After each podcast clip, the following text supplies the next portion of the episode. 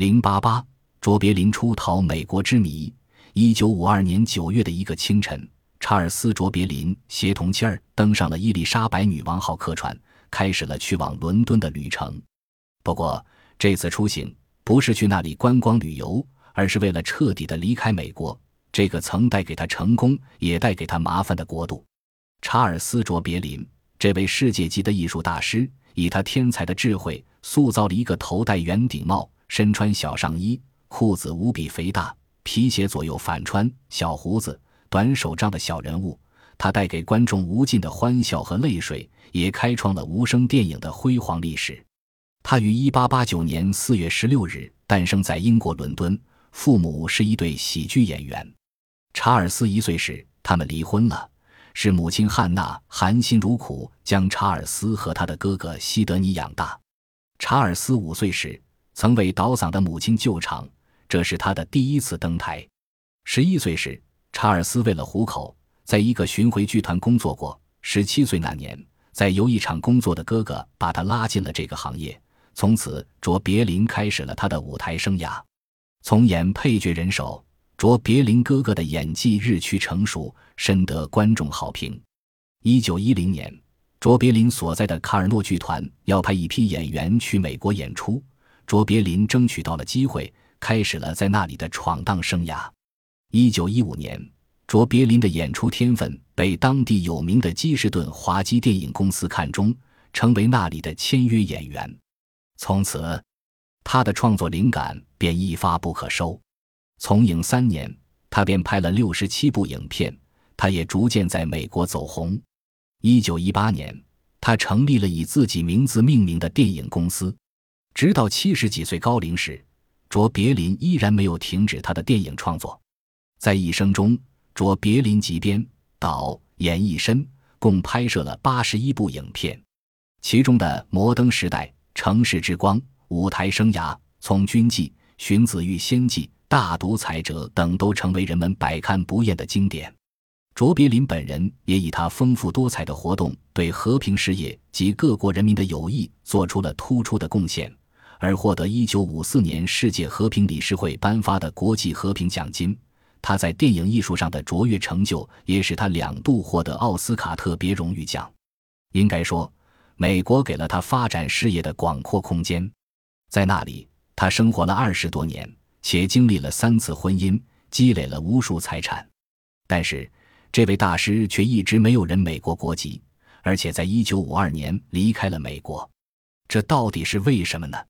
有人猜测，卓别林坚持不入美国国籍，是因为他深爱他的祖国；也有人说，是因为美国政府和新闻界对他的压制和打击。对于前者很难论定，而对于后者倒是有些证据可以说明。美国政府对卓别林的关照从1918年就开始了。这一年，卓别林拍摄了两部反映一战的喜剧片《狗的生涯》《从军记》，其中。从军记描写一个叫夏尔洛的小兵，傻乎乎的被运到前线受苦受罪，又出现很多笑话的故事。下雨时，夏尔洛狼狈的蹲在战壕里挨淋，却幻想着城市里舒服的酒吧。后来，他做了一个梦，梦见自己穿上德军制服，身人敌后，遇到了一位美丽的法国少女，还俘获了德皇、法国总统、英王，得意洋洋穿过协约国军防线回朝。该片以喜剧的手法揭露了战争给人民带来的痛苦。影片一拍出，就引起美国官方的强烈反应，禁止影片公司发行。查理·卓别林被人在华尔街上举起，卓别林蒙受了很大的经济损失。不仅如此，美国一些有政治背景的报纸甚至怀疑他是布尔什维克。美国的法西斯恐怖分子三党也把他瞄上，将其作为发泄的对象。一九二七年，卓别林的第一任妻子、自私人性的利泰格雷向法庭起诉，控告卓别林虐待罪，并要求离婚时，媒体连篇累牍地刊登攻击卓别林的文章，捏造猥亵丑闻，使卓别林身心受到极大伤害。一九三二年，卓别林创作完成了反映经济危机时期工人生活的无声片《摩登时代》。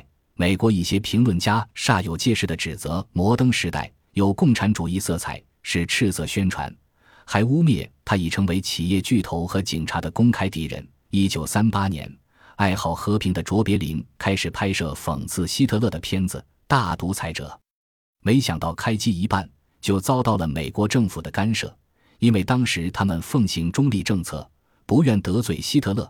当时德国采取了各种外交措施，而且希特勒曾悬赏卓别林的脑袋。二战后期，由于卓别林同情俄国。分别在俄国难民救济委员会和美国援助苏联的机会上发表了开辟第二战场的言论，引起美国国内反对派的憎恨。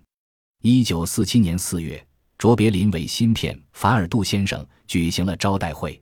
每日新闻的一群记者心存恶意，故意叫他下不了台。他们的问题已远远超出艺术学术的研讨范围，而是打棍子、扣帽子。某女记者直接问卓别林。你是共产党吗？你为什么不入美国籍？华盛顿国会议员发动卓别林案，共和党议员哈桑凯恩主张驱逐卓别林出境。卓别林的影片在一些州遭到禁演，有的电影院收到美国退伍军团的恫吓信，抵制上映卓别林的影片。美国联邦法院执行官打电话要传卓别林到华盛顿去接受非美活动委员会的讯问。但是到华盛顿的日期却一拖再拖，这不仅给卓别林造成极大精神压力，而且也使他的工厂因停工而造成巨大经济损失。尽管最终法院没有对他讯问，但是在全美反共浪潮的背景下，卓别林在美国的处境日益困难，在舆论上和社交上都陷于孤立。一九四二经历了三年的磨砺，卓别林完成了一部影片舞台生涯。为了给影片找出路，并送子女赴欧洲读书，他准备再次出国。当他动身前申请再入境签证时，移民局来了四位官员，他们带着录音机、打字机和档案材料等物，把卓别林整整审问了三个小时。也许正是这三个小时的盘问，令卓别林下定决心离开美国。以下是谈话的部分节录：问。查尔斯·卓别林是你的真实姓名吗？答：是的。问：你说你从不曾加入过共产党吗？答：从来不曾。我平生没加入任何政治组织。问：你有一次发表演说用了“同志们”一词是什么意思？问：你为什么不加入美国籍？问：你和别人通过奸吗？问：你为什么要奉行共产党的路线呢？一星期后。卓别林拿到了度假六个月的签证，他叫妻子乌娜从银行提取了存款，带上孩子，惶惶如漏网之鱼，赶忙买了船票逃离美国，生怕突然又吃什么官司。美国的法律他已领教够了。到了伦敦后，曾有新闻界朋友采访他，请他说说美国政府和报纸为什么诬陷他。卓别林说，可能有三方面原因。一是我的电影从城市之光起自通了一些大人物；二是我的演说。二战期间，我赞成援助俄国抗击希特勒，呼吁开辟第二战场。非美活动委员会就认为我同情共产党。第三，是因为我不愿加入美国国籍。